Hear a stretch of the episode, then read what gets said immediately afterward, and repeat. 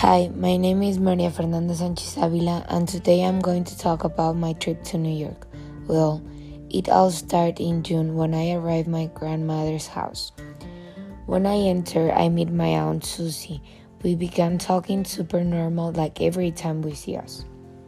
And I got into TikTok when I saw a lot of, a lot of videos about New York, which this made me want to go. I told my aunt we should go. Her first response was, No, you are crazy. How we are going to go if there's COVID? Well, to which I replied that nothing was wrong, but I but I didn't change his mind and she kept saying no. Well, the time has come to say goodbye and I'm going home. The next day, he calls me to invite me to the movies in the afternoon, to which I told her yes.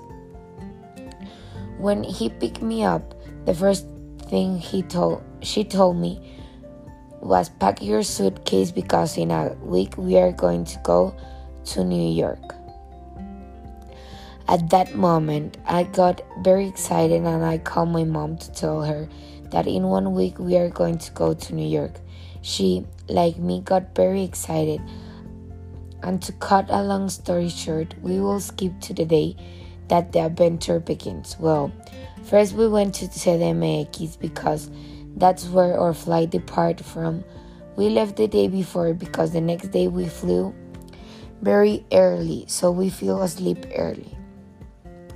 The day came to go to New York, and we arrived at the airport at 5 a.m.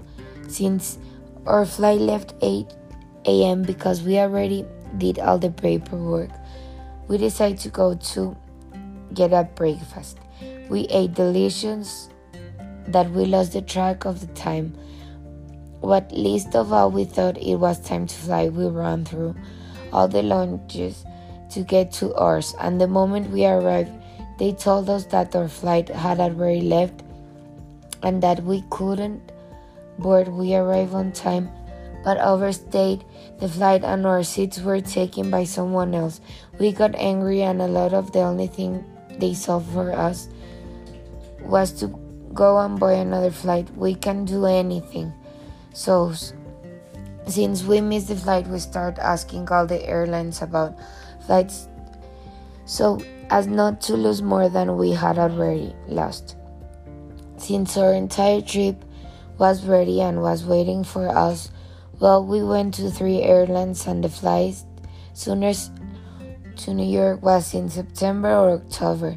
So we got more and more scared because how could we not travel and we had to return to Sahuayo because we were all, all sad.